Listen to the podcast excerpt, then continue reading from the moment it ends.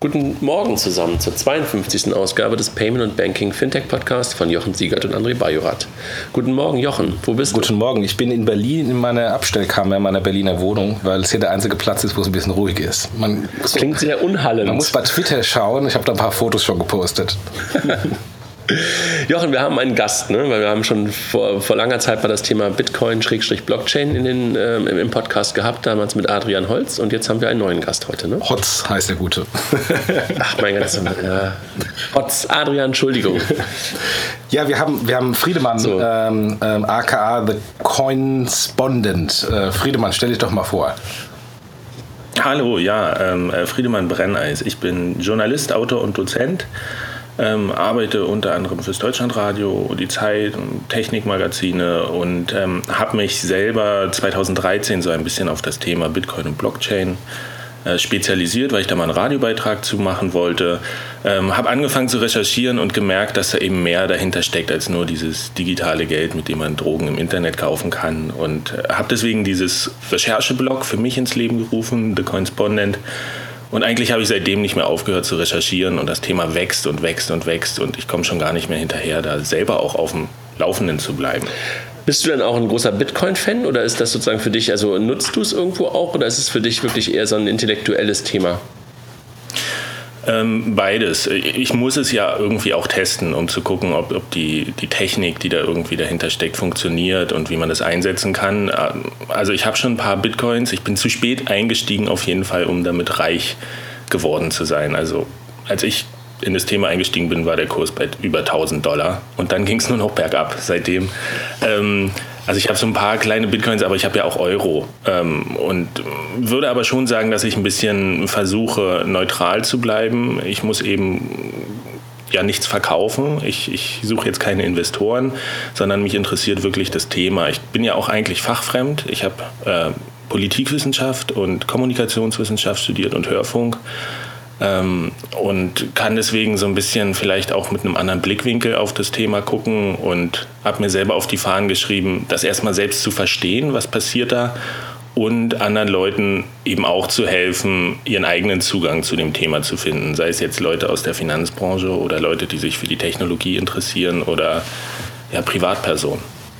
Jochen, jetzt können wir heute doppelt lernen. Ne? Auf der einen Seite lernen wir was äh, zur Blockchain und wir lernen was von einem Radiomoderator. Das äh, ist ja auch eine ganz neue, ganz neue Dimension, dass wir mal einen echten Profi hier unter uns haben. Ja, Moderator bin ich aber nicht. Wir reden jetzt nicht über die Soundqualität unseres Podcasts. Moderator bist du nicht sagen, wolltest du gerade sagen, okay, aber dann lernen wir vielleicht trotzdem etwas von jemandem, der sehr nah an dem Thema Radio dran ist, weil wir sind ja totale Amateure und äh, ja, deshalb äh, ist es ja schön, mal jemanden, einen Profi dabei zu haben.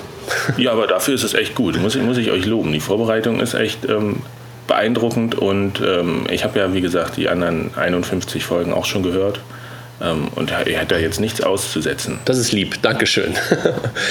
Der, der Mike, ähm, Jochen, hat ja schon mal kurz irgendwann kürzlich einen, einen Artikel, glaube ich, auf dem IT-Finanzmagazin zum Thema Blockchain für, für Dummies geschrieben. Ne? Das können wir einfach nochmal scheren, so in den Show Notes, wo er auch mal versucht hat, äh, Joe Sixpack ist, glaube ich, immer sein, äh, sein Otto Normal, ne? Ja. den er immer anführt, ja. wo man versucht, das ganze Thema, Thema zu erklären. Jochen, äh, willst du so ein bisschen, du bist ja ein bisschen näher dran an dem Thema, vielleicht fragst du so ein bisschen mehr und äh, ich habe ja beim letzten Mal, als wir über Bitcoin gesprochen haben, schon gemerkt, ich lerne hier am meisten. Ähm, willst du so ein bisschen mal durchführen? Kann ich gerne machen, klar. Ähm, Friedemann, äh, kannst du vielleicht mal in drei, vier Sätzen oder Worten vielleicht sogar nur sagen, was ist denn die Blockchain überhaupt? Hm, drei, vier Sätze ist wirklich schwierig. Ähm, ja, weil viele Leute benutzen das Wort und viele benutzen das auch in unterschiedlichen Kontexten und es gibt ja äh, mittlerweile private Blockchains und lauter solche noch Erweiterungen des Begriffs. Ähm, was ich immer erstmal eigentlich äh, vorschlage, ist zu verstehen, welches Problem die Blockchain eigentlich löst. Und das ist nämlich ein ganz bestimmtes. Und wenn man das verstanden hat, kann man auch daraus ableiten, wofür sie sich eignet und wofür eigentlich nicht. Ähm, und zwar ist es ein technisches Problem, was die Blockchain ja eigentlich löst. Und zwar gibt es in der theoretischen Informatik ein ganz bestimmtes Problem, das heißt das Problem der byzantinischen Generäle. Und es besagt einfach nur, dass es unmöglich ist, in einem dezentralen Netzwerk Einigkeit herzustellen. Dezentrales Computernetzwerk kann man nicht einig werden oder die Nodes können sich nicht einig werden, weil man nie weiß, wer falsch spielt und wer nicht. Und das ist sogar beweisbar, dass das nicht lösbar ist. Ähm, und dieses Problem löst eben die Blockchain, beziehungsweise hat Satoshi Nakamoto, der Erfinder oder die Erfinder von Bitcoin, ähm, dieses Problem überwunden mit einem Trick. Und zwar, indem er oder sie gesagt haben, ähm, wir nehmen das weg von einer rein technischen äh, Basis, dieses Problem, und setzen ökonomische Anreize, gehen also auf einmal quasi ein bisschen in die weiche Wissenschaft und sagen, wer nach den Regeln spielt, ähm, wer hilft in einem dezentralen Netzwerk, das aufrechtzuerhalten, der wird belohnt durch Geld. Ähm, und dadurch wird ein Anreiz gesetzt zu sagen, okay, es ist attraktiver, nach den Regeln zu spielen, ähm, als das Netzwerk anzugreifen. Und da ist eben auch der Punkt, wo Bitcoin ins Spiel kommt, weil die Blockchain funktioniert deswegen nur in Zusammenhang mit Bitcoin. Und das ist immer ein bisschen schwierig, weil mh, gerade in der Finanzbranche äh, ist Bitcoin so ein kleines Unwort mit dem man nichts zu tun haben will. Man will mal die Vorteile von Blockchain haben. Aber eine Blockchain in dem Sinne funktioniert eben nur, wenn sie eine interne Ökonomie hat. Ähm, und eben die Bitcoin-Blockchain ist das beste Beispiel dafür. Es gibt noch ein, zwei andere. Ähm, aber das Problem ist eben auch, man kann gar nicht mehr technisch beweisen, dass eine Blockchain funktioniert, wenn man sagt, äh, wir setzen darauf, dass das ökonomisch sinnvoller ist, dass die Leute rational handeln, ähm, weil ich weiß nicht, es gibt immer Leute, die, die schießen aus der Reihe und könnten ja doch angreifen. Also das, das Problem der byzantinischen Generäle ist nicht gelöst. Ähm, es ist irgendwie ausgetrickst. Man kann nicht beweisen, dass die Bitcoin-Blockchain funktioniert. Das Einzige, was, was man beweisen kann oder, oder was das beweist, ist, dass sie seit sieben Jahren läuft und nicht angegriffen wurde und immer noch da ist und wächst. Ähm, und das ist so ein bisschen, da, da stecken schon die, die wichtigen Punkte drin, nämlich eine Blockchain ist eigentlich nur für ein dezentrales Netzwerk sinnvoll. Ähm, und deswegen sage ich, äh, ist eigentlich dieser Begriff private Blockchain ein Widerspruch in sich selber. Weil wenn ich eine private Blockchain haben will, dann brauche ich diesen, diesen speziellen Anwendungsfall gar nicht. Da gibt es vielleicht mit einer einfachen Datenbank eine viel elegantere, schlankere und einfachere Lösung. Ähm, und das ist immer erstmal ganz wichtig, sich klarzumachen, dass dass äh, Bitcoin und Blockchain ganz nah zusammenhängen. Und das hatte ich halt auch bei Mike Klotz ein bisschen kritisiert, dass er nur über die Blockchain geschrieben hat und dieses Protokoll, was das eigentlich erstellt, das heißt halt Bitcoin. Ähm, aber das ist auch schwierig. Das hat der Adrian damals auch ähm, genauso uns beschrieben, Jochen, wenn ich mich recht entsinne. Ne? Das war damals auch ähm, für mich so eine starke Erkenntnis, dass das eine ohne das andere gar nicht geht. Und äh, ich glaube, das, was du ja gerade auch beschrieben hast, ist eigentlich das Mining. Ne? Also, dass sozusagen dort auf eine spieltheoretischen Art und Weise ähm, jemand also Anreize bekommt, auch selber Teil des ganzen Systems zu sein und über Mining sozusagen auch belohnt zu werden, wenn ich es richtig verstanden habe. Ne? Genau, und, und deswegen braucht man ja auch Blöcke. Mhm.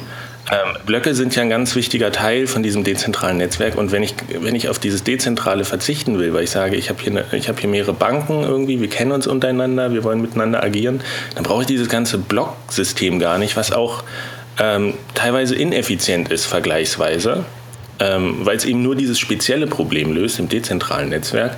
Äh, und wenn ich keine Blöcke brauche, warum rede ich dann von einer Blockchain? Dann bin ich beim, irgendwer sagte auch, private Blockchain, formerly known as MySQL.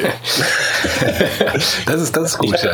Ähm, aber ich habe hab eine konkrete Frage. Die, die, die, der ökonomische Anreiz ist ja, ist ja im Rahmen des Minings, dass ich dann äh, die Bitcoins ähm, zugeteilt bekomme, ähm, die dann einen Wert haben, mhm. mit dem ich dann was auch immer machen kann. Wenn ich jetzt eine, eine private Blockchain habe, fehlt doch genau dieser ökonomische Anreiz. Das heißt, ähm, da ja äh, insbesondere auch Banken sehr stark auf äh, oder auch große IT-Dienstleister auf private Blockchains setzen, wie versuchen sie dann die Stabilität ähm, herbeizuführen, wenn es keinen ökonomischen Anreiz gibt? Das, das ist eben eine der Fragen, die noch, die noch ungeklärt sind. Sie brauchen, brauchen das ja gar nicht, ähm, weil sie, wie gesagt, ich glaube, die Leute, die private Blockchains verkaufen oder damit ein großes Geschäft machen, ist ein prima Begriff aus dem Marketing. Ähm, wenn man jetzt sagt, ich baue dir eine private Blockchain, kann man, glaube ich, so leicht Leute überzeugen wie nie, äh, irgendwie angestellt zu werden. Und in Wahrheit bastelt man halt irgendwas, was auch auf ähm, Kryptographie basiert und eben mit einer klassischen Datenbank irgendwie. Oder also ich bin da jetzt auch kein Techniker, da gibt es ja auch verschiedene Modelle.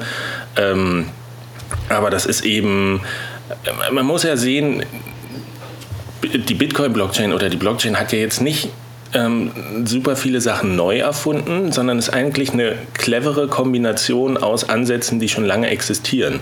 Ich meine, digitales Geld und Bargeld im Internet, was irgendwie eigenständig funktioniert, die Idee gibt es seit, seit es das Internet gibt. Man konnte es bloß technisch nicht umsetzen. Und äh, die große intellektuelle Leistung von Satoshi Nakamoto ist eben einfach nur bestehende Ansätze clever zu kombinieren, um ein ganz bestimmtes Problem zu lösen. Und wenn man jetzt sagt, ich möchte private Blockchains eigentlich haben, ähm, dann diese kryptografischen äh, Voraussetzungen, die auch bei Bitcoin eine Rolle spielen, die existieren ja schon lange und das kann man schon lange irgendwie auf normalen Datenbanken, auf normale Datenbanken anwenden.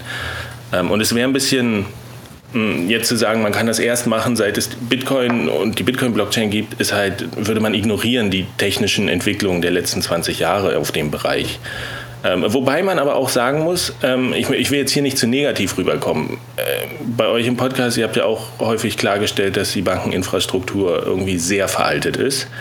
Ähm, und wenn dieser Begriff oder das Phänomen Blockchain jetzt darf, dazu führt, dass es leichter ist, das alles zu modernisieren und zumindest auf ein aktuelles Niveau zu heben, äh, dann ist das ja eine gute Entwicklung. Aber man darf sich eben nicht der Illusion hingeben, zu sagen, private Blockchain, da nutze ich jetzt diese, diese krasse Innovation, die die Bitcoin-Blockchain mit sich bringt ähm, sondern ich komme jetzt auf ein aktuelles Level, das kann ich machen mit der bestehenden Technologie, aber der richtig spannende Zug, der rauscht halt eigentlich an mir Also ich finde spannend, dass du sagst, oh, ähm, äh, Jochen muss gerade 5 Euro bezahlen, das ist so selten. Ganz, das ganz lange her, genau. Unglaublich ähm, also, dass du, dass du sagst, naja, es ist im, im Grunde ähm, eine, eine, eine, Datenbank, äh, weil ich, ich kriege auch immer, ähm, werde auch immer gefragt, welche Blockchain nutzt ihr denn? Und da sage ich mir, äh, es ist uns eigentlich völlig egal. Wir machen technische Anbindungen, wir sind ein Layer vor der Blockchain und ihr als Kunde entscheidet, was ihr für eine Blockchain nutzen wollt, sei es die öffentliche oder irgendeine von den äh, vielen äh, privaten äh, ähm, ähm, Blockchains. Und sagt dann auch immer, aber die Frage, welche Blockchain ihr nutzen wollt, ähm, ähm ist, ist eine Frage, wie wenn ich heute einen ITler frage, welche Datenbank da hinten nutze denn, von welchem Dienstleister. Das interessiert auch kein Mensch, sondern Hauptsache ist eine Datenbank. Ähm, und insofern ist eigentlich die Frage, nutze ich eine öffentliche Blockchain, also die Blockchain rund um Bitcoin, oder nutze ich irgendein Derivat? Ähm, und äh, da kommt es wahrscheinlich darauf an, wer ist der Auftraggeber, was ist der Use Case ähm, und, ähm, und wie glaube ich als, als derjenige, der da ein Geschäft äh, drauf machen will, ähm, was skaliert oder was nicht skaliert. Genau, genau. Man muss immer gucken, ist, der, ist dieses Werkzeug, man muss die Blockchain als Medium oder als Werkzeug sehen und ist das für meinen Anwendungsfall eigentlich die richtige ja. oder die ideale Lösung? Und oftmals bei dem, was man im Internet sieht, ähm, Nein, ist es nicht. Und offensichtlich, also ich habe neulich ähm, ähm, bei Reddit, dieses Forum da im Internet, hat einer gefragt, ich arbeite für Airlines, sagt mir, wie können wir Blockchain nutzen, um besser zu werden? Und dann denke ich mir so, das ist ja der total falsche Ansatz. Du musst Du musst irgendwie erstmal das verstehen. Also die Blockchain ist ein wirklicher Spezialfall. Wir haben so, man kann sagen, es gibt Datenbanken, dann gibt es verteilte Datenbanken, das ist noch ein bisschen besser. Und ähm, dann gibt es eben jetzt eine Art von ähm, verteilten Kassenbüchern. Das sagt man ja auch, ist, Blockchain wird schon wieder ein bisschen weniger benutzt. Jetzt ist ja der, der große Begriff ist ja Distributed Ledger. Mhm. Ähm, verteilte, verteiltes Kassenbuch in dem Sinne. Und da ist auch die Blockchain nochmal ein Spezialfall, nämlich eben Distributed Ledger in einem dezentralen Netzwerk. Also wir haben wirklich einen ganz, ganz spezifischen Anwendungsfall. Ähm, und da, wenn jetzt alle Leute kommen und sagen, oh, ich habe hier irgendein Problem, aber die Blockchain ist ja das, der neue heiße Scheiß, ähm, ich will das kombinieren, dann wird das eben oft nichts. Aber man kann das den Leuten sagen, sie, sie wollen es oft nicht glauben. Was sind denn die Anwendungsgebiete äh, im Finanzdienstleistungsumfeld für, für Blockchain?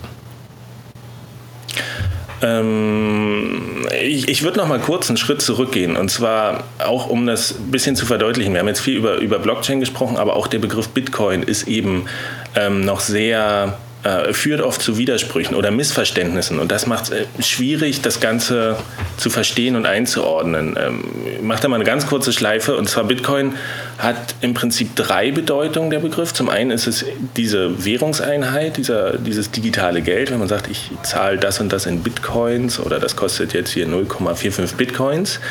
Das ist die eine Bedeutung. Die zweite Bedeutung ist ein bisschen größer. Das ist dieser technische Aspekt. Ähm, wo eben auch die Blockchain reinspielt, wo man sagt, wir haben hier ähm, eine Kombination aus Technologie und interner Ökonomie und ähm, digitales Geld ist davon nur die erste Anwendung. Also ich kann sagen, äh, Blockchain in dem Sinne ist ein Medium, ähm, was ich benutzen kann, eben zum Beispiel um Geldwerte zu transportieren.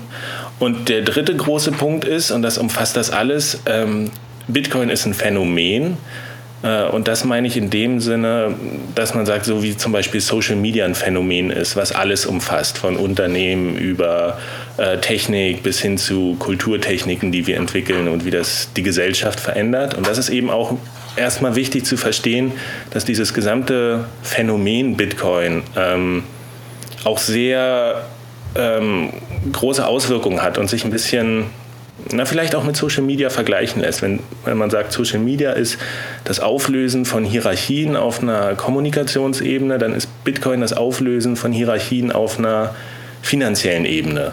Ähm, und daraus ergeben sich eben ganz vielfältige Optionen, ähm, wo, wo man eben gerade dabei ist, rauszufinden, was, was kann ich eigentlich alles machen. Ähm, und eine Konsequenz ist eben zu sagen, mit, mit, der, mit der Blockchain die ermöglicht es ja quasi, dass man einmalige Dateien im Netz verwalten kann auf einmal. Ähm, und da kann ich zum Beispiel Geld verschicken, aber ich kann eben auch andere Sachen mit Wert transferieren im Netz. Aber dieses Phänomen, das, das hat ja so ein bisschen was von, von, von Weltverbesserung, so wie das klingt. Ne? Ähm, ich glaube, es wäre wirklich mal interessant, jetzt mal darüber nachzudenken, was so die, die, die, die Use Cases sind, weil das ist, ich verstehe das und das habe ich beim letzten Mal, als wir, als wir äh, mit, mit Adrian darüber gesprochen haben, auch schon so gesehen, dass ich plötzlich verstanden habe, dass, wie du es gerade sagst, dass man Dateien oder Files oder was auch immer, was, was ja heute sozusagen immer zu kopieren ist, jetzt wirklich mit einem Wert versehen kann und sozusagen das Einmalige auch schützen kann in einem dezentralen Netz. Ne? Das, das habe ich, glaube ich, richtig mhm. verstanden. Und äh, lass uns, glaube ich, mal wirklich, das war gerade die Frage von Jochen auch, auf die Finanzdienstleistungsindustrie auf der einen Seite, weil wir sind ja Payment und Banking, aber auch generell würde ich gerne noch mal so, so, so ein bisschen mehr einfach konkreter reingehen, weil das ist immer so mein Thema, dass ich auch den Leuten sage, ich, ich glaube, dass da ganz, ganz viel drinsteckt, ohne genau zu wissen, was genau. Und ich würde gerne echt mal Use Cases verstehen ähm, wo das wirklich richtig Sinn macht, wo das nicht nur eine ähm, äh, andere Art von MySQL ist, sondern wo wirklich diese Technologie, die du ja gerade echt eindrucksvoll beschrieben hast, zum, zum konkreten, sinnvollen Anwendungsfall kommt. Das würde mich echt mal, also das fände ich super, super interessant, jetzt mal darauf ein Stück weit mehr einzugehen. Ja, ja. Ähm, du hast auf jeden Fall recht, wenn du sagst, das klingt so ideologisch und da ist was dahinter. Man muss sagen, Bitcoin ist ein total politisches Geld, obwohl es das ja gerade nicht sein will, weil es ja nicht von Staaten herausgegeben mhm. wird. Ähm, und das hat aber eben auch äh, große Vorteile, wenn man sagt, Bitcoin ist äh, Geld, das nicht zensiert werden kann. Ähm, und ich meine, ein gutes Beispiel ist immer dieser ähm, PayPal-Kunde in, in Deutschland, der äh, Rum und Sachen aus Kuba ähm, nicht verkauft hat und, und, und dem dann das Konto gesperrt wurde, weil die USA ein Handelsembargo gegen Kuba hatten. Mhm.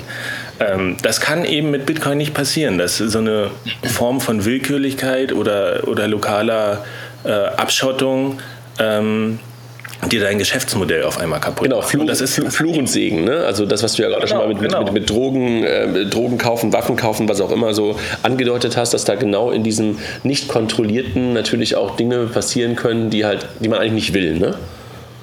Richtig, richtig. Und das ist immer, muss man sich fragen, wer darf das entscheiden, ja, was wir wollen und was wir nicht Total wollen. verstanden. Deshalb ist es hochpolitisch und philosophisch, ne? Verstehe ich total. Genau.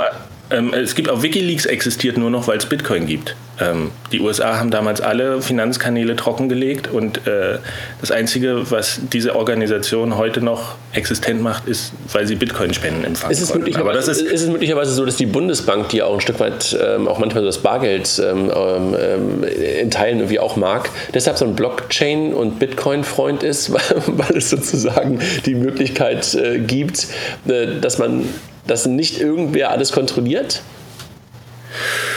Möglich. Also für viele Nutzer ist, sind ja die Daten auch, auf, also. auch, auch, ein wichtiger, wichtiger Punkt, dass man eben sagt, ich muss keine privaten und keine Finanzdaten an irgendwen ja, genau. weitergeben, wenn ich bezahlen will im Netz. Das ist wirklich ähm, für ganz viele User ein wichtiger Punkt, dass man eben sagt, ich muss es nicht Facebook, nicht Amazon, ähm, niemand eigentlich. Es geht auch viel schneller.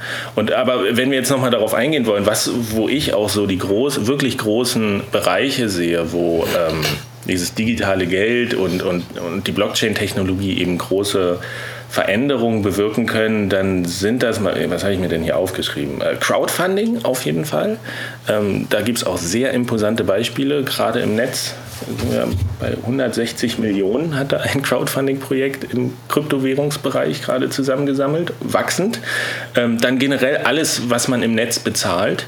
Ähm, weil digitales Bezahlen ist immer noch sehr, sehr kompliziert und ähm, kann mit Bitcoin leichter werden, besonders weil wir zum ersten Mal die Möglichkeit von echten Mikro- und Nano-Transaktionen bekommen in Echtzeit, ohne dass das irgendwie kumuliert wird und dass dann, dass man erstmal ein Auszahlungslimit erreichen muss, bevor eine Transaktion dann stattfinden kann. Ähm, dann ganz wichtig sind eben transnationale Zahlungen, weil Bitcoin Geld ist, was die Eigenschaften des Netzes hat. Das heißt, es gibt keine Öffnungszeiten, es gibt keine Ländergrenzen, ähm, man kann rund um die Uhr jedem irgendwas schicken. Wichtig ist auch ganz wichtig, Machine-to-Machine-Payment. Man sagt, Bitcoin ist ein bisschen auch programmierbares Geld. Ähm, und da sehe ich zum Beispiel ganz großes Potenzial auch im Internet für Content-Anbieter, ähm, dass sie bezahlt werden. Also ein schönes Beispiel ist ein Startup aus Berlin, das hat so ein Plugin entwickelt, damit kann man zeilengenau oder buchstabengenau wirklich eine Paywall auf, auf einer Seite einrichten und sagen, wenn, wenn ich runterscrolle und weiterlese, wird automatisch Geld aus meiner Bitcoin-Wallet abgebucht. Ähm, und zwar im, im Mikro-Cent-Bereich oder im Cent-Bereich, das kann ich selber konfigurieren. Und das Interessante ist, das geht eben auch in die andere Richtung. Dass, wenn der Nutzer auf einmal einen guten Kommentar schreibt, könnte er automatisch belohnt werden damit und wieder Geld verdienen. Ähm, und wenn man das ein bisschen weiter denkt, dann stehen wir davor, dass, dass wir so eine fließende, beständige eigene Mikroökonomie im Netz aufbauen, wo eigentlich nur noch zwischen Server und ähm, und dem Computer oder dem Browser Geld hin und her geschickt wird und man kriegt das selber gar nicht mehr mit. Wenn man irgendwie auf eine Seite geht und man konsumiert Inhalte, dann hat man dafür bezahlt, frictionless. Bedeutet aber auch, dass wir alle echte Teile des Systems sind. Ne? Also alle sozusagen Teil der Blockchain sind. Wir, du, also du, ich, Jochen, alle sozusagen Teil davon sind und uns alle damit connecten müssen.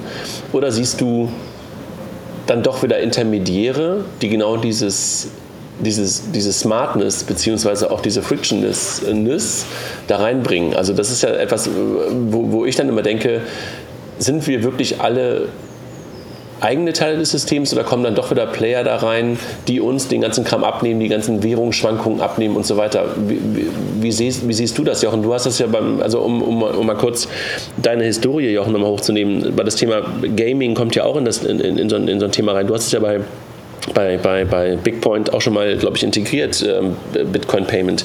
Wie siehst du das? Ist das wirklich etwas, wo wir alle einfach nur Teil davon sind oder kommen da doch wieder Player rein, die das ganze Ding dann doch wieder zu so einer zu oder zum Teil des alten Systems machen. Also äh, Acquirer, PSPs im, im E-Commerce und so weiter. Wisst ihr, was ich meine? Ähm, ja, ja, äh, aber wenn wir Gaming-Industrie mal anschauen, ähm, äh, was Friedemann sagte, wir haben ja endlich mal die Möglichkeit, Nano- und Micropayments zu machen. Was die Gaming-Industrie macht, ist ja, sie haben ja Krücken gebaut ähm, mit äh, virtuellen digitalen Währungen, weil sie eben genau ein Micro- und Nano-Payment brauchen und es das nicht gibt. Also gibt es da eine, eine, künstliche virtuelle Währung pro Spiel, die ich ähm, gegen normale Zahlmethoden auflade. Und da habe ich, äh, äh bei Bigpoint war einer der ersten Gaming-Händler, die, die ähm, Bitcoin als Auflademethode genutzt haben. Das hat zumindest bei mir überhaupt nicht funktioniert, weil es halt noch nicht im Massenmarkt da ist. Aber wenn man einfach mal zwei Schritte weiter denkt und sagt, warum braucht man denn überhaupt diese Krücken? Warum braucht man denn überhaupt ähm, Tulpengulden und Lindendollars und wie sie alle heißen?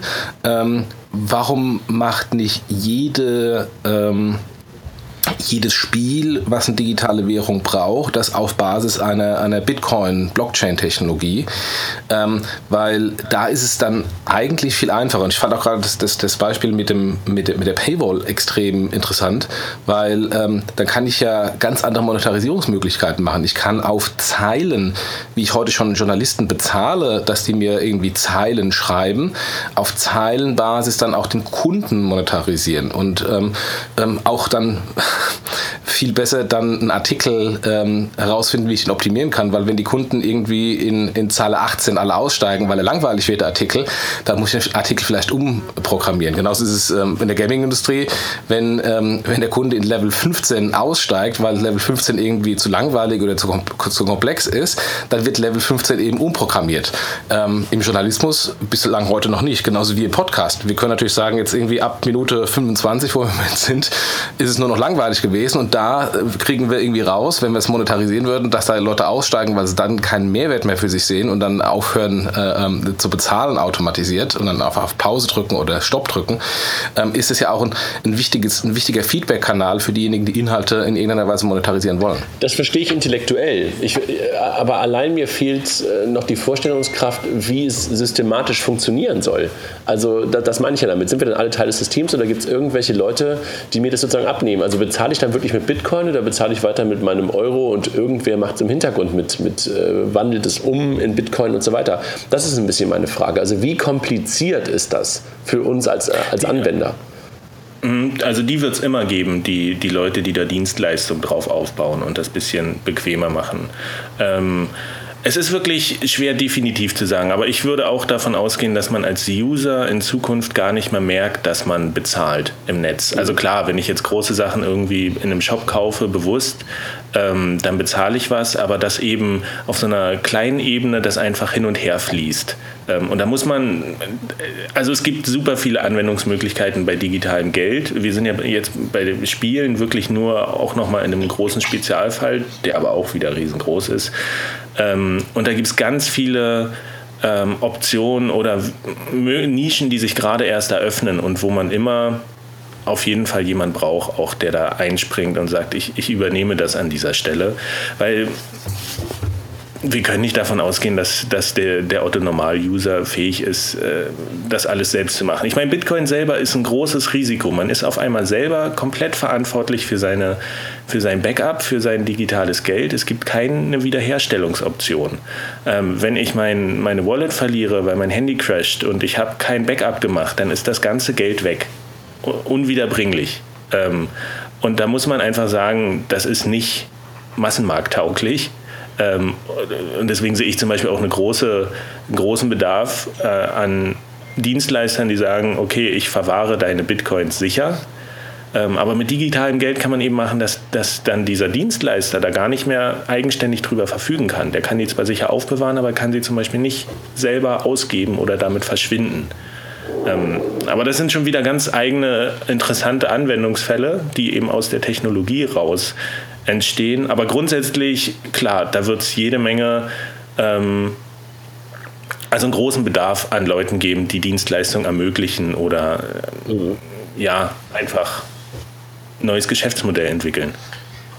Wie ist denn da jetzt äh, der Nutzen äh, als auch die Gefahr für äh, die heutigen ich würde mal sagen, Intermediäre im Zahlungsverkehr, also Mastercard, Visa, PayPal und Co., die ja ähm, äh, Intermediäre ähm, sind zwischen ähm, Kunde und Händler, zwischen Kunde und Bank. Seid ihr noch da? Ähm, ich, habe euch ganz schlecht verstanden gerade. Kannst du die Frage nochmal wiederholen, bitte? Wie, wie ist denn die Gefahr, die was ist der Nutzen für die Intermediäre, die heute im Zahlungsverkehr sind, also äh, PayPal, Mastercard, Visa, die ja Intermediäre zwischen Kunde und Händler, zwischen Kunde und Bank sind? Äh, ist das für die eine Gefahr oder ein Nutzen? Weil die arbeiten ja alle auch mit ähm, Blockchain, Bitcoin-Piloten. Äh, ähm, ist es, um einfach zu schauen, wie ist denn meine Rolle in der Zukunft, um zu lernen? Oder ist es eher eine Sache, ähm, ich muss es integrieren, weil sonst bin ich weg vom Fenster?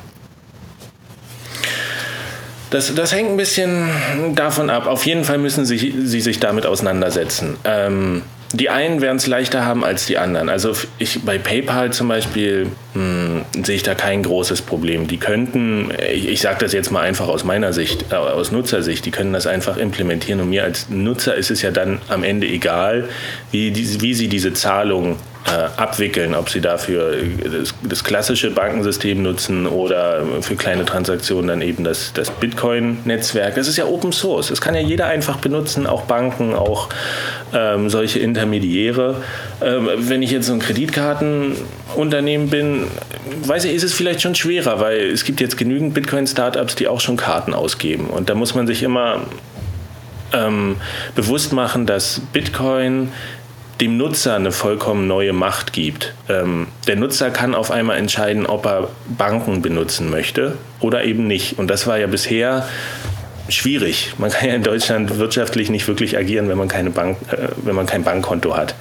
Ähm, das ist jetzt auf einmal anders. Man kann theoretisch alles in Bitcoin bezahlen. Ich kann mir alles kaufen in Bitcoin. Ich kann äh, Rechnungen im SEPA-Raum überweisen. Ähm, und das ist, das ist halt eine neue Herausforderung. Und ich denke, die Finanzindustrie im Allgemeinen muss sich daran gewöhnen, weniger ihre eigenen Interessen und die ihrer äh, Inhaber und Aktien Aktionäre im, im, Auge zu haben, sondern die der Nutzer. Weil die Nutzer sind auf einmal frei, dahin zu gehen, wo sie wollen. Und wer ihnen das beste Angebot macht, den werden sie nutzen. Ähm, es gibt ja auch, das, das finde ich ein, ein super interessantes Beispiel. Das hat von einer Bitcoin-Börse aus China. Das hat mal einer vorgeschlagen. Ähm, es gibt ja hunderte Bitcoin-Börsen im Netz mittlerweile in allen Ländern und ähm, dessen Idee war, wir erschaffen einfach so etwas wie eine Super Wallet. Die funktioniert nach dem Prinzip, dass der Nutzer hm, Geld auf dem Handy einfach in dieser Wallet drin hat, jetzt 10 Euro oder sowas, und wenn er das hinschickt irgendwo, ähm, dann wird das von der Börse automatisch in Bitcoin umgewandelt, transferiert und bei der lokalen Bitcoin-Börse in dem Empfängerland sofort wieder auch in die lokale Währung umgewandelt. Ähm, und der hat so ein bisschen gesagt, na, als Vision könnte er sich vorstellen, da ein komplett neues Bankentransfersystem äh, jenseits des Traditionellen aufzubauen. Das kann ich verstehen, auch wieder intellektuell, aber alleine, mein Gott, äh, also das ist ja heute, gibt es halt dieses große weltweite Netz und es ist mir möglich, jetzt, äh, wenn ich jetzt eine Überweisung machen möchte nach Australien, ist die halt morgen da, ähm, weil dieses ganze Netzwerk schon da ist. Glaubst du daran, dass es dieses parallele Netz in absehbarer Zeit geben wird, dass es wirklich mir möglich sein wird, nahezu an jeden auf der Welt ähm, über die Blockchain, Schrägstrich mit Bitcoin, Geld zu versenden, Dienstleistungen zu bezahlen, Dienste zu nutzen? Also glaubst du, dass es wirklich eine, eine, eine nicht nur in Nischen. Also ich verstehe, dass du, was du sagst, dass man mittlerweile sich komplett ähm, Bitcoin-mäßig äh, durchs Leben sozusagen agieren kann. Aber das ist ja, das ist ja was für, Nerds momentan oder für, für, für, für Bitcoin-Liebhaber, Enthusiasten und so weiter. Aber in der breiten Masse, wird das, wird das kommen? Also ich verstehe auch das, das Game-Thema und ich verstehe das, das Journalisten-Thema, Content-Thema, da muss ich noch ein bisschen drüber nachdenken, also äh, wie, wie, wie einfach das wird. Aber glaubt ihr, dass das wirklich eine breite Massenrelevanz bekommt? Also als ich das letzte Mal Geld in die USA geschickt habe, hat es eine Woche gedauert mit einer Überweisung und irgendwie 8 Dollar ähm, Gebühr das gekostet. Das war schon echt frustrierend. Stimmt, hast du recht. Ähm, da gebe ich dir recht. Ja. Und, es, und, und es ist wirklich schwer zu sagen. Es gibt sehr viel Konjunktiv, wenn man ähm, auch mit Leuten redet, die sich gut mit Bitcoin auskennen oder selber entwickeln oder Sachen machen. Es gibt halt mh, mm, mittlerweile hört man von immer mehr Institutionen auch, wie sie überlegen, ähm, was man damit machen könnte. Also wir sind noch in einer großen äh, Hätten-Detten-Phase irgendwie, was man machen könnte und äh, vielleicht äh, ist das und das eine Option. Ein schönes Beispiel war, ich glaube, das war bei irgendein, irgendeinem Hackathon oder sowas oder so einer Produktpräsentation in den USA. Die haben ähm, in Südafrika in der Schule in, in den in, in den Stromkasten irgendwie so ein, so ein Smart Contract, irgendwie so, so ein Ding gemacht. Also in Südafrika kann man direkt Geld einwerfen und dann kriegt man Strom. Ähm, und die haben halt aus den USA eine kleine Spende dahin geschickt und hatten eine Live-Schaltung und auf einmal ging da das Licht an, innerhalb von einer Sekunde, weil jemand in den USA einen Dollar gespendet hatte irgendwie. Ähm, das finde ich ist eine sehr interessante Sichtweise. Äh, da gibt es zum Beispiel UNICEF, die auch Bitcoin beobachten und sagen, wir haben hier so eine lange Kette, wenn wir auch in Krisengebieten und sowas Leute erreichen wollen oder spenden. Ähm, da geht so viel verloren, weil wir fünf Mittelsmänner haben, ehe das Geld bei den Leuten ankommt, die es haben wollen. Ähm, dass sie sagen, vielleicht ist Bitcoin da eine Option. Aber man muss immer sagen, ähm, die Realität ist der einzige Beweis, dass etwas funktioniert. Bitcoin ist und die Blockchain ist ein riesiger, äh, ein riesiges Trial-and-Error-Experiment. Man kann nicht beweisen, nicht mal beweisen, dass die Blockchain funktioniert. Sie, sie ist einfach nur da und sie konnte noch nicht gehackt werden. Und letztlich muss sich jedes ähm, Geschäftsmodell, was darauf beruht, auch irgendwie erstmal in der Praxis durchsetzen. Und das ist aber auch ähm, eins der interessantesten Phänomene, die in diesem ganzen System äh, Bitcoin-Blockchain stattfinden, dass es, dass es keine äh, imaginären Stresstests gibt, wie zum Beispiel bei Banken, sondern dass alles live stattfindet und gleichzeitig und überall auf der Welt. Und das, äh, da, da war ja zum Beispiel diese große, der große Crash der Börse Mt. Gox. Mhm.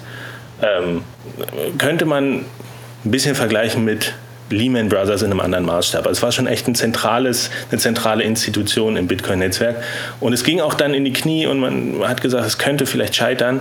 Ähm, aber letztlich haben da alle draus gelernt. Ähm, die Nutzersicherheit ist besser geworden und das ganze Netzwerk hat sich weiterentwickelt.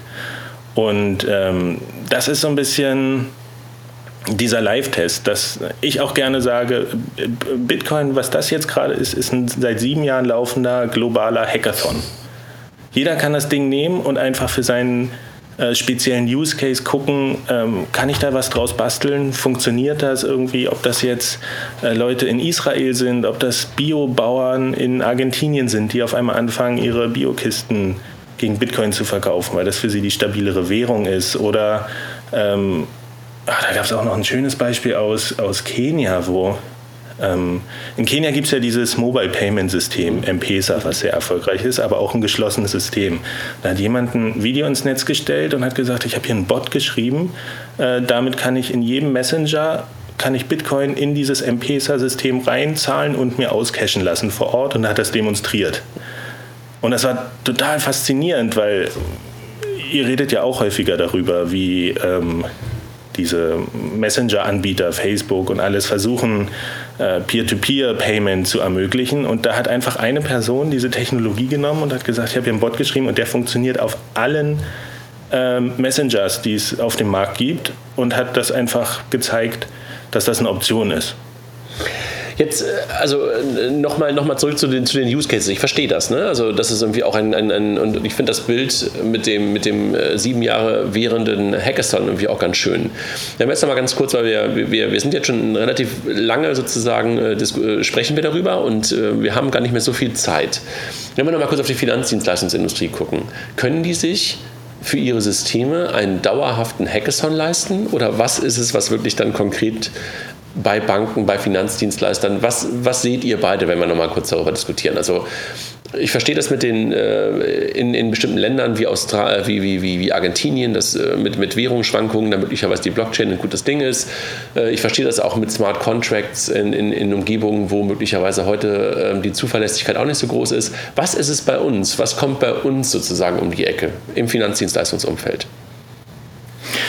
Ich, ich, glaube, so schnell nicht viel. Ähm, wenn die Banken diese, diesen Private Blockchain-Ansatz verfolgen und erstmal ihre Hausaufgaben machen und das ist, die bestehenden Systeme ähm, aktualisieren, dann haben wir ja schon mal viel gewonnen. Wir haben ja nicht, nicht, es gibt ja bei uns nicht so einen großen Leidensdruck, da irgendwie viel zu ändern. Deswegen haben wir ja auch noch so viel Bargeld.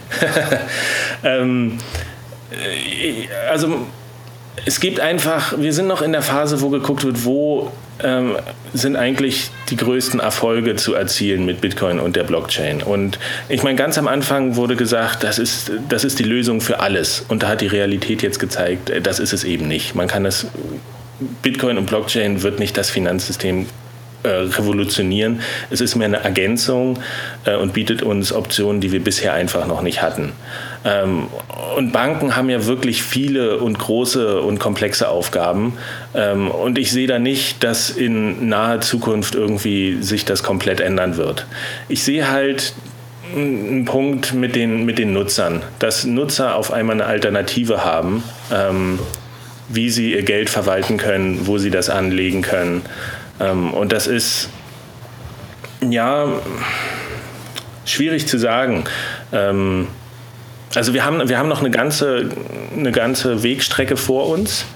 Ähm, und wir werden noch eine ganze Weile beim Status quo, wie der jetzt ist, bleiben. Ich, äh, viele Leute, mit denen ich spreche, die sagen, ehe sich diese Blockchain-Technologie grundsätzlich durchgesetzt hat, das dauert ungefähr eine Generation. Das ist die Erfahrung, was man mit anderen disruptiven ähm, Technologien hat. Und dementsprechend haben die Banken noch ein bisschen Zeit, ähm, sollten aber anfangen zu experimentieren und zu gucken, ähm, was funktioniert denn und was nicht. Ruhig in einem kleinen Maßstab. Äh, das das wäre jetzt so das, was ich empfehlen würde, weil es gibt es gibt Geschäftsmodelle, die, die funktionieren jetzt schon. Das sieht man langsam, wenn man sich dieses gesamte Ökosystem anguckt. Äh, und es gibt Geschäftsmodelle, die funktionieren nicht so. Aber es ist ein sehr agiles und ähm, schnelles, schnell variierendes Ökosystem. Und es ist halt schwer, den Überblick zu behalten, weil es keine zentrale Institution gibt, die mal ähm, einen Jahresbericht rausgibt oder äh, zentrale äh, Pressekonferenzen, sondern auf der ganzen Welt existieren Ideen und Ansätze und die werden ausprobiert. Und es ist ein bisschen schwer zu sagen, auch von woher vielleicht die größte Innovation kommt. Ähm, manche gucken gerade ganz interessiert nach in Indien, wo sich auch die Wahrnehmung von Bitcoin sehr geändert hat, auch von Seiten der Zentralbank. Und Indien hat einfach sehr ähm, technologieinteressierte ähm, ja, Menschen und eine Mittelschicht, die ist so groß wie die Bevölkerung von den USA. Und wenn die auf einmal alle auf Bitcoin aufspringen würden, könnte da, da viel in Bewegung geraten. Aber ähm, bisher ist es so, ich glaube, die, die Banken sollten sich erstmal mit diesem Ansatz digitales Geld beschäftigen und dann gucken, was mit der Blockchain-Technologie noch möglich ist. Ja, ich, ich, ich sehe es ähnlich, weil ich glaube, die, das Problem ähm, wird nicht gelöst durch eine äh, Integration von Blockchain ähm, und Ersetzen beispielsweise von SWIFT durch Blockchain, weil da sind alle Prozesse bei der Bank vorher und nachher immer noch genauso schwierig. Da, weil Swift ähm, kann es vielleicht dann schneller machen, also Blockchain kann es schneller machen als Swift und vielleicht ein bisschen günstiger, aber alles andere bleibt genauso mit äh, verqueren Anbindungen an Swift von den Banken. Manche sind gar nicht angebunden, dann braucht man Korrespondenzbanken und so weiter und so fort. Und ähm, ich glaube, wenn Banken das machen, dann im Rahmen einer dann eher Revolution als Evolution, also dass sie wirklich revolutionär äh, die alten Systeme abschalten und komplett auf das neue System gehen, ähm, was eher unwahrscheinlich ist. Und deswegen sieht man es ja eigentlich auch eher in, in Bereichen, wo kaum bestehende Infrastruktur oder Legacy-Infrastruktur vorliegt, äh, wie halt in Entwicklungsländern, die jetzt diese Legacy-Infrastruktur komplett überspringen, ähm, weil sie es nie gebaut haben und jetzt sofort auf die komplett neue Infrastruktur setzen. Und das ist, glaube ich, eher langfristig ein Problem, ähm, weil die Banken irgendwann sagen müssen, ähm, gehe ich da mit, wenn das im, in, in Entwicklungsländern extrem erfolgreich ist ähm, und gehe diesen revolutionären Schritt, weil Evolution ist da wahrscheinlich sehr schwierig. Mhm. Äh, ja, genau, sehe seh, seh ich ähnlich. Ähm, die Blockchain kann nicht alle Probleme lösen auf einmal und das ist so ein bisschen, das ist ein langer Lernprozess auch für viele, die die sehr hypen. Ähm, es sind unglaublich viele Fragen noch offen, die wahrscheinlich erst in Tests geklärt werden müssen. Man muss auch sagen, es ist immer noch ein großes Experiment. Bitcoin ist immer noch im Beta-Stadium äh, offiziell. Ähm, und es ist ein Risiko, das einzugehen. Aber ich meine, das habt ihr auch schon häufiger gesagt, es gibt Banken, die beschäftigen sich intensiver mit dem Thema Digitalisierung ähm, und Banken, die machen das nicht. Ähm, und Blockchain ist einfach nur ein Aspekt von diesem Gesamtkomplex Digitalisierung und der ist viel umfangreicher, als dass man ihn jetzt nur mit einer neuen Technologie komplett lösen könnte. Ähm, es gibt da auch so ein schönes Zitat, das habe ich neulich im Netz gefunden. Ähm, das heißt, Smart Contracts cannot fix dumb people. äh, also neue Technologie, wenn die Leute damit nicht umgehen können, dann bringt das gar nichts. Äh, aber ja, es ist halt so ein bisschen der Hype gerade, dass das alles kann und nichts. Und äh, es sind noch so viele Fragen ungeklärt. Ähm, allerdings muss man auch sagen, man war von Anfang an skeptisch und das Ding läuft noch und wächst. Und täglich kauft irgendwer Bitcoins im Wert von knapp anderthalb Millionen Euro, allein dass der Kurs stabil bleibt. Also es ist schon irgendwie, um, vielleicht muss man sich, ist die richtige Frage, warum, warum nutzen Leute Bitcoin und warum steigt das Interesse? Warum interessieren sich immer mehr Wissenschaftler dafür? Warum investieren Investoren in den USA alleine eine Milliarde ähm, US-Dollar in Startups. Ähm, ich glaube, wir sind noch in der Zeit, wo man erstmal lernen muss, die richtigen Fragen zu okay. stellen. Dann lass uns mal ganz kurz diese, diese, diese typischen Use Cases einmal kurz durchgehen und sagen, glauben wir oder glauben wir nicht. Also wirklich ganz kurz. So Smart Contracts hast du gerade schon gesagt. Ist das was? Also stelle ich mir das so vor, keine Ahnung, ich miete ein Auto, bezahle mit Bitcoin und sofort geht das Auto auf oder sowas? Also so, äh, sowas oder wie du es gerade beschrieben hast von dem Strom. Ich spende und sofort geht der Strom an. Glauben wir an sowas? Äh, wenn ich sagen müsste, ein Smart Contract ist auch ein weit überschätzter Begriff. Ganz vieles, was heute mit, mit Smart Contract beschrieben wird, kann technisch gar nicht funktionieren, ähm, weil man immer noch mal jemand braucht, der von außen irgendwie diese Daten einpflegt. Also ein Beispiel ist jetzt Versicherung. Hat jemand mal gesagt, Smart Contract, wir machen einfach Versicherung über die Blockchain und wenn es einen Hagelschaden gab, dann wird das automatisch ausbezahlt. Da hat man aber das Problem, wer entscheidet denn, ob, ob dieser Hagelschaden jetzt stattgefunden hat und alles. Und da hat man wieder Leute, die erstmal da vor Ort sich äh, umgucken müssen und dann an den Computer gehen und eintragen, okay, es hat ein Hagelschaden stattgefunden, der versicherungswürdig ist. Ähm, also bei Smart Contracts muss man sehr vorsichtig sein. Das Anwendungsgebiet wird gerade enorm überschätzt. Notar und Stammbuch? halte ich persönlich für einen großen, großen Faktor. Also es geht ja ein bisschen ähm, auch um Provenienz, also die Dokumentation ähm, von, von Wegen oder der Herkunft. Ähm, da gibt es sehr interessante Anwendungsfälle, zum Beispiel, dass man sagt, gefälschte Medikamente. Irgendwie, ich glaube, die WHO hat gesagt, 100 Millionen Leute sterben im Jahr wegen gefälschten Medikamenten. Und eine Idee ist zu sagen, wir nutzen eben die Blockchain als Datenbank, die den Weg von Sachen nachverfolgen kann und registrieren jedes Originaldokument da drin. Und wenn ich dann so eine Schachtel habe, ähm, kann ich die, die, diesen Blister da, wo die Pillen drin sind, einfach abscannen und ähm, mein Smartphone sagt mir, okay, das ist ein sicheres das gibt, Das gibt in, das gibt in, in, in, in äh, Afrika, Afrika glaube ich, schon aber QR-Codes. Ne? Da gibt es irgendwie, glaube ich, in Kenia und so, ähm, weil das ja auch gerade da ein großes Problem ist. Ähm, da hast du auf den Medikamenten einen bestimmten QR-Code und dann kannst du es mit deinem Handy abfotografieren und das guckt dann irgendwie auch, ob das Ding echt ist oder nicht echt ist. Wobei ein QR-Code kann ja. ich relativ einfach äh, fälschen. Ja, aber ich weiß nicht, ob der QR-Code war, aber jedenfalls gibt es da auch schon solche Lösungen, wo man, wo man sowas gemacht hat, aber verstanden. Also das ist sozusagen eine, eine Möglichkeit, weil Notar und Stammbuch, äh, warum hat das, also da, da, verlassen wir uns ja immer sozusagen auf einen, äh, auf einen menschlichen Dritten. Ne? Also das Stammbuch ist ja irgendwie auch Mensch oder halt Institution und das könnte natürlich über Technologien abgelöst werden. Ne? Und es macht e, Estland macht das ja schon im Rahmen seines E-Residency-Projekts, dass sie mit dem Blockchain-Startup BitNation zusammenarbeiten und dass man seine ganzen behördlichen Dokumente eben online abrufen kann. Mhm. Ähm, und die nutzen wirklich schon die Blockchain-Technologie dafür. Okay. So in der Börse, im Handel oder Swift, siehst du da was, Jochen? Also da ist aus meiner Sicht, also ja, prinzipiell schon, aber aus meiner Sicht ist das größte Problem die Geschwindigkeit und die Skalierung. Äh, zum aktuellen Zeitpunkt ist ja so, dass äh, auch wenn es jetzt mittlerweile ein paar Lösungen gibt, äh, das zu verhindern oder zu beschleunigen, dass man ähm, ähm, ungefähr sieben, sieben Transaktionen pro Sekunde äh, nur äh, auf der Blockchain clearen kann, was natürlich für, für Börsen und äh, High-Volume-Transaktionen viel zu langsam oder viel zu wenig ist. Ähm, theoretisch ja, ähm, aber praktisch muss da noch ein bisschen in die Technologie ähm, an Skalierung eingesteckt werden. Was sagst du, Friedemann? Ja, ja, ja, ja das, das stimmt schon. Also es gibt diese jetzt ein Lightning Network, was irgendwie auch Payment Channels aufmachen soll, aber das ist da ist, sehe ich auch noch eine Weile äh, Entwicklung, die da, die da erstmal ins Land gehen muss. Jochen, was hast du noch? Weil sonst müssten wir, glaube ich, zum Ende kommen, damit wir unsere, unsere News noch machen können. Äh, ich glaube, es ist wie beim äh, letzten Mal, wo wir das Thema angesprochen haben. Wir haben es wahrscheinlich nur an, äh, an der allerobersten äh, Ecke mal angefangen anzukratzen. Ähm, wir können wahrscheinlich noch etliche Podcasts, oder könnten noch etliche Podcasts zu dem Thema machen.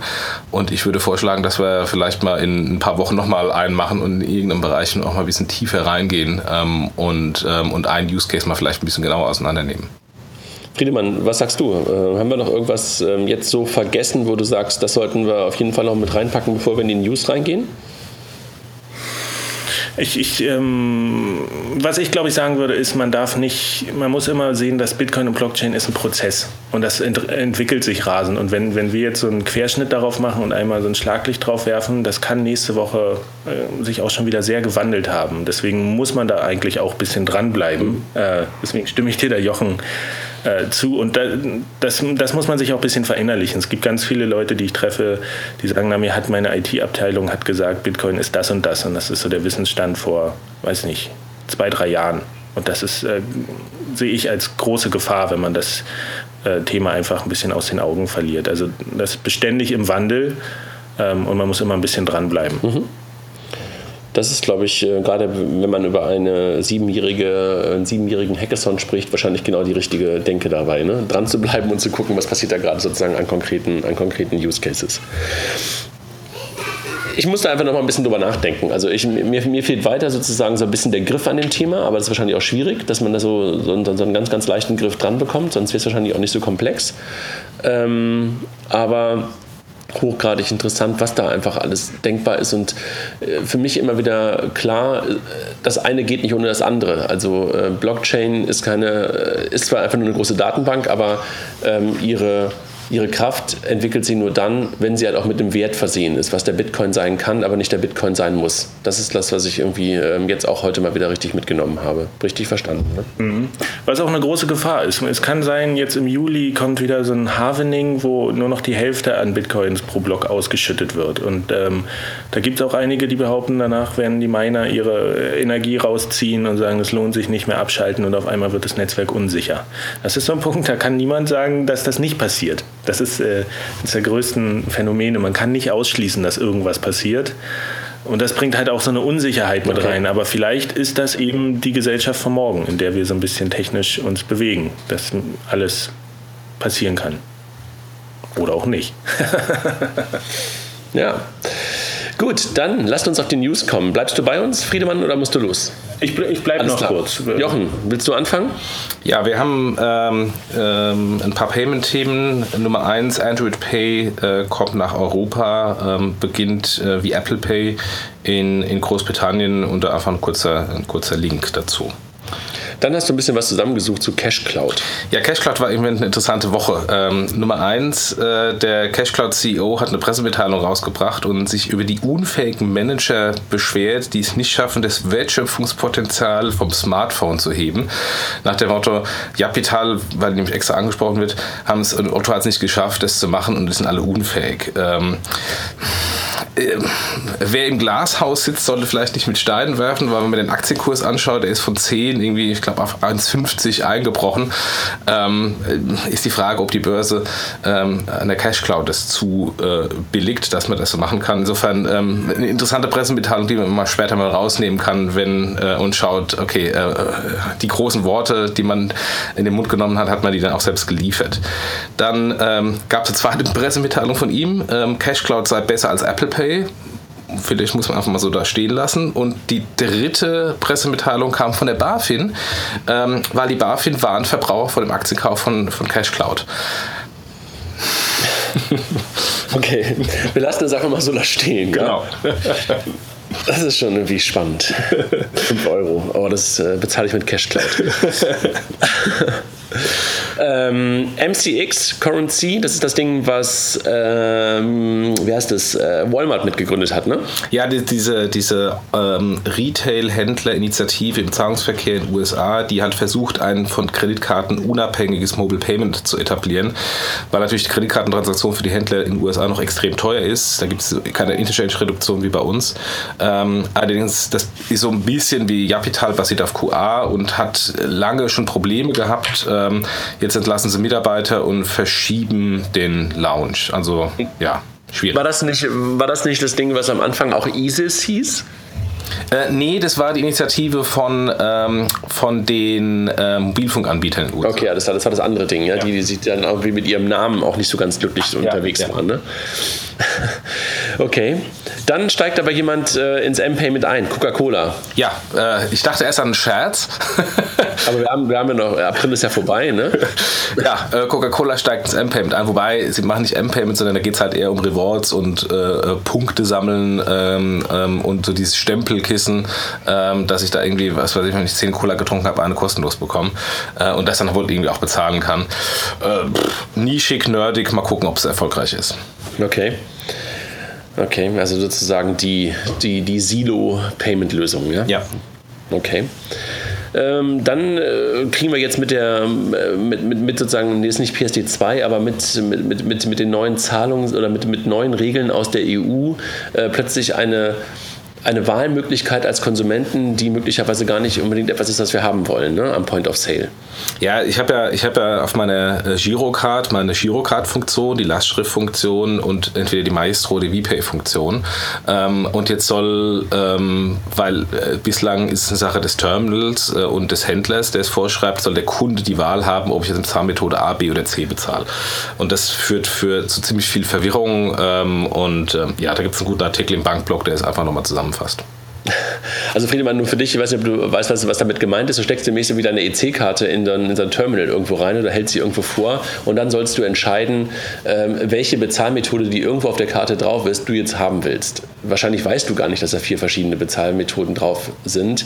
Also da kommt hier Verbraucherschutz und äh, vermeintliche Transparenz, die wahrscheinlich gar keiner haben will. Ja, und vor allem von der Funktion ist genau das Gleiche. Ich gebe meine PIN ein und es wird das Konto belastet. Es wird aber ja, ich, ich habe hab das jetzt noch gehört und benutzt. hättet ihr das nicht in anderen Podcasts erklärt, hätte ich das nicht ja, gewusst. Das ist ein merkwürdiges Thema, absolut.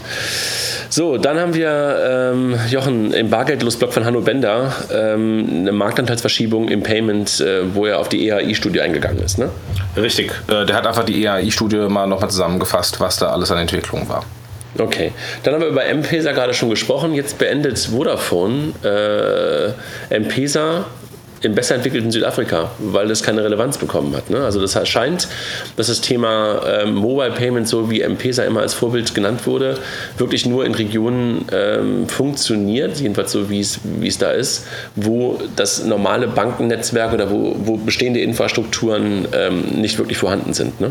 Ja, das ist, was ich auch gerade im, im Kontext Blockchain gesagt habe. Es ist natürlich schwierig, wenn ich eine etablierte Infrastruktur habe, dann gleich den, den nächsten Schritt zu gehen. Ähm, und und das, das sieht man jetzt in dem Kontext in, in Südafrika. Mhm. Dann haben wir Pay with, Pay with Venmo. Ähm, haben wir auch schon ein paar Mal darüber gesprochen, über Venmo, das ähm, Peer-to-Peer-Payment, äh, die Peer-to-Peer-Payment-Lösung aus den USA, Teil von äh, PayPal mittlerweile, die jetzt auch In-App-Payments möglich machen. Ne? Ja, genau. Ja, ein gutes Ding. So, dann hast du das Thema Australien. Da gibt es sozusagen gerade den, den, den, den Apple Pay äh, Launch. Ne? Ähm, ja, das ist ja, ist, ne? Apple Pay ist ja gelauncht exklusiv mit der ANC Bank äh, in Australien, also in einem anderen Kontext als ähm, hier oder bislang, wo es im Grunde alle Banken dabei sind. Da ist nur eine Bank. Und kurioserweise hat diese eine Bank jetzt plötzlich einen Anstieg um 20 Prozent bei den Anträgen für Kreditkarten und Debitkarten.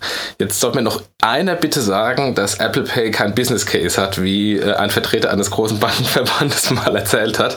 Und ich bin, habe es ja, glaube ich, damals auch im, im, Apple Pay Podcast gesagt. Ich glaube, das ist eine Riesenchance für die spezialisierten Kartenissuer hier in, ähm, in Deutschland, einfach genau so eine äh, Guerilla-Aktion zu machen und zu sagen, Apple, komm, wir machen das, wir haben eine Relevanz im Kartenbereich ähm, und darüber gewinnen wir halt noch mehr Kunden. Also Landesbank Berlin, Barclaycard, wie sie alle heißen. DKB und so weiter. DKB, ne? genau. Dann gehen wir kurz aufs Banking. Ähm, du hattest was rausgesucht ähm, von Exciting Commerce von, von Jochen Krisch, der im vorletzten Podcast ein bisschen Fintech-Bashing äh, betrieben hat, wie wir gerade nochmal so auf Twitter auch uns ausgetauscht haben. Und er meinte, es wäre einfach nur der pure Neid gewesen. Nein, es war eine lustige Kon Konversation. Ähm, er hatte was raus, ähm, nochmal rausgestellt zu Otto, wo er gerne auch drüber schreibt und äh, wo du gerade ein paar, ein paar Parallelen Richtung äh, Bankenbranche gesehen hast. Ne? Ja, der reibt sich natürlich genauso wie wir uns äh, bei, mit einigen Bankvertretern reiben, reibt er sich an Otto mit im Grunde den gleichen Argumenten, verschlafen die Digitalisierung, verschlafen auch den Managementwechsel, die Digitalisierung. Und hat äh, jetzt genau das wieder, weil es gibt einen neuen CEO von Otto, ähm, wieder äh, kritisiert mit einer ähm, sehr ansprechenden Grafik darunter, ähm, die Zeitentwicklung und Wachstum von Amazon, Zalando und Otto. Äh, und dann so diese Kommentare, naja, der, der Bücherhändler aus Seattle und äh, nee, Fashion können sie gar nicht und können sie schon. Und dann äh, wiederholt sich diese, diese Vorurteile als Zalando gekommen sind. Ähm, und die einzigen, die wachsen, ist Otto und Zalando, äh, ist äh, Zalando und Amazon, aber Otto dümpelt vor sich hin. Ähm, und das, da sieht man halt auch sehr viele Parallelen ähm, ähm, äh, zur Banking-Industrie aus meiner Sicht. Dann gibt es die O2 Vodafone Kooperation. Nein, O2 Vodafone Kooperation, das ist Blödsinn, Ach, oder? O2 oder was? Banking, äh, äh Fidor Kooperation. Genau, O2 Fidor Kooperation. Ne? Das ist eigentlich, was, was wir damit meinen. Hast du was davon mitbekommen, äh, Friedemann? Was die, was die Kollegen, Kollegen von der Fidor mit, mit, ähm, mit Telefonica machen? Ja, ich bin jetzt auch wieder da. Meine Verbindung ist irgendwie ein bisschen dünn. Ähm, ja, ich bin sogar bei O2, aber die haben mir nicht Bescheid gesagt. Also, ich, ich weiß nur das, was ich bei euch gehört habe bisher. Okay. Ähm, ja, also Jochen, wir haben da so, so unterschiedliche Meinungen auch ein Stück weit zu. Ne? Also ich bin gar nicht so skeptisch, weil ich halt glaube, dass Mobile ähm, der, der Trigger ist. Ähm, aber in der Tat äh, gibt es natürlich irgendwie auch ein paar Herausforderungen, die haben wir mal auf Mobilbranche zusammengefasst, ne? als, genau. als Payment Red Pack. Genau. Dann hat die Fidor Tax ähm, auch nochmal was ähm, veröffentlicht, im, im, fast im Nachgang sofort dazu. Ne? Äh, dass man sich jetzt ähm, äh, so ein Stück weit auch Richtung einer Solaris Bank ähm, orientiert. Ne? Ja, macht total Sinn. Ähm, ich finde es nur interessant, dass es halt so eine typische Entwicklung von Innovationen ist, weil äh, die, aus meiner Sicht war die Fidor eine der ersten innovativen Banken im, im, im, ähm, in dem Bereich ähm, und ähm, hat bewusst oder unbewusst dann teilweise auch so ein bisschen einen Trend verschlafen äh, im, im White Label API Banking, äh, wo andere Banken an ihnen vorbeigezogen sind und natürlich jetzt mit der Solaris Bank, die das, diesen Schritt ganz radikal geht ähm, und plötzlich versucht, eine Fidor Bank eine Solaris Bank nachzumachen, ähm, weil sie feststellt, dass eine Solaris Bank den als noch innovativeren Anbieter den innovativen Anbieter links überholt. Okay. Und das sieht man auch in anderen Industrien. Äh, sie ja. Apple Music, äh, Form als iTunes und Spotify, was das dann Apple plötzlich als Antwort auf Spotify äh, Apple Music ein, ähm, Jetzt haben wir gerade über Solaris gesprochen, die haben jetzt auch ihren ersten Partner live. Ne? Also der erste genau. Partner der Solaris Bank ähm, ist live und das ist Fashion Check. Ähm, Fashion Check, ne? Ähm, E-Geld, ähm, die geben, glaube ich, Gutscheinkarten raus genau, ne? In, genau. Im, im, Handel. Ne? Genau. genau. Dann John Crine auf der Hauptversammlung der Deutschen Bank, die, glaube ich, gestern war. Ne? Ja. Ähm, da hat das Thema Technologie auch in den Vordergrund gestellt. Ne? Ja, der sagte, die Deutsche Bank hat bislang nicht den Ruf, ähm, ein technologiegetriebenes Unternehmen zu sein. Das werden wir ändern finde ich eine sehr, sehr, sehr gute Aussage und zeigt nochmal, das haben wir schon ein paar Mal hier diskutiert, dass die Deutsche Bank das Thema Digitalisierung wirklich ernst nimmt. Ja. Dann gibt es einen neuen Eigentümer bei der NetM Bank. Das war eigentlich eine der, der Vorreiterbanken oder eine der ersten Partnerbanken von Fintechs in den, in den, in den ersten Monaten, ähm, als das ganze Thema so losging, im Mobile Payment und sowas. Und dann war es lange Zeit still. Ähm, dann sind die übernommen worden, glaube ich, von der NTT Docomo, ähm, japanisches Unternehmen, und jetzt werden sie verkauft. Ne? Also übernommen nicht. Die NTT Docomo hat 51 Prozent besessen und diese okay. 51 Prozent ähm, wurden jetzt weiterverkauft an irgendeinen indischen äh, Investor, der auch in Europa äh, ein paar anderen Ländern bereits Banklizenzen hat. Oder Banken. Okay. Mal gucken, was das für eine Auswirkung hat. Ja. Ähm, das Thema Open Banking, Open, Open Data im Banking nimmt in den UK äh, weiter Fahrt auf. Also äh, haben wir auch ähm, darüber diskutiert, Jochen, ähm, letzte Woche, ähm, nee, diese Woche auf dem äh, Fintech-Stammtisch, ähm, inwieweit Deutschland im Sinne von PSD2, Access to Account, Vorbild sein könnte, inwieweit wir da möglicherweise überholt werden. Du hast es am Beispiel Lastschriften klar gemacht, wo gerade französische und englische ähm, Player daherkommen, die uns Deutschen das Thema Lastschrift nochmal nahebringen. Und möglicherweise ereilt uns, die das Thema Access to Account in Deutschland schon lange Zeit kennen, über HBC und sowas, hier ein ähnliches Schicksal, dass gerade die UK uns da so ein Stück weit überholt. Ne? Ja, ein Stück weit, muss ich mir mal als auf die Shitliste schreiben. Ähm, Friedemann, du hattest das Thema ähm, DAO noch mit hochgebracht. Du hast gerade schon angedeutet, im Bereich Bitcoin-Blockchain steht jetzt demnächst etwas ähm, äh, Hartes voraus oder möglicherweise Hartes voraus, dass das Havening, äh, wie du es auch gerade schon benannt hast, das heißt also, dass jetzt äh, demnächst ähm, nur noch die Hälfte oder äh, vielleicht beschreibst oder erklärst du uns noch mal ganz kurz, was, was, was Havening meint. Genau, also ähm, Grundsätzlich, die Miner bekommen ja für ihre Rechenleistung, die sie ins Bitcoin-Netzwerk einspeisen, pro Block ähm, zurzeit 25 Bitcoins und im Sommer, es gibt kein festes Datum, das ist so ein, ähm, nach einer bestimmten Anzahl weiterer Blocks passiert, das wird, wird das wieder halbiert, ähm, weil ja irgendwann das ganz aufhören wird, weil es nur eine begrenzte Anzahl an Bitcoins geben wird. Und das passiert ungefähr alle vier Jahre und jetzt ist es im Sommer wieder soweit. Ähm, und die einen sagen, das könnte ein ganz kritischer Punkt für Bitcoin sein, die anderen sagen, das ist schon lange eingepreist, das haben schon alle einkalkuliert, weil man weiß, dass dieser Punkt kommt und da wird einfach gar nichts passieren. Aber die Quintessenz ist, dass zurzeit alles re relativ ruhig ist, der gesamte Bitcoin-Bereich. Okay. Ähm, gibt Dann gibt es aber ein ganz großes Thema. Ja, genau. Das DAO. DAO. Sagt euch DAO die Abkürzung was?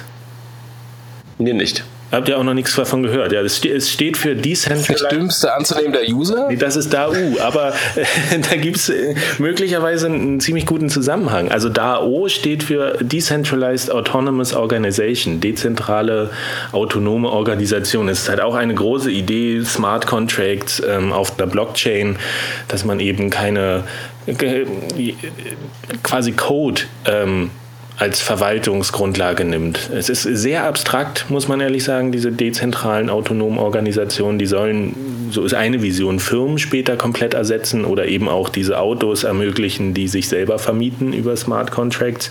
Und da findet gerade aktuell das größte Crowdfunding aller Zeiten statt. Also auf Kickstarter nirgendwo gab es was Größeres, ähm, und zwar mit The DAO, ein ganz spezieller Anwendungsfall. Und die sind jetzt, ich habe gerade geguckt, bei 160 Millionen ähm, US-Dollar wert.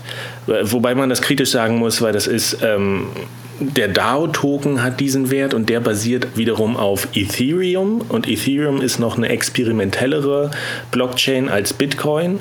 Und diese ähm, Währung von Ethereum, die kann man eigentlich kaufen mit Bitcoin und das kauft man mit Geld. Also da sind ganz viele Hebel drin, wie dieser, dieser Kurs von 160 Millionen zustande kommt. Und das ist auch sehr umstritten. Die einen sagen, das ist das nächste große Ding. Ähm, The DAO als dezentraler, von der Crowd ähm, verwalteter Investment Fonds, der in Unternehmen investieren soll und durch Code ist dann gesichert, dass es ein Return on Investment gibt.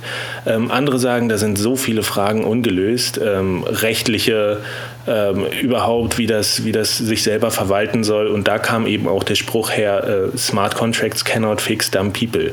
Also kann der Schwarm äh, besser 160 Millionen äh, US-Dollar investieren, als es einzelne Personen könnten. Und ich bin da skeptisch.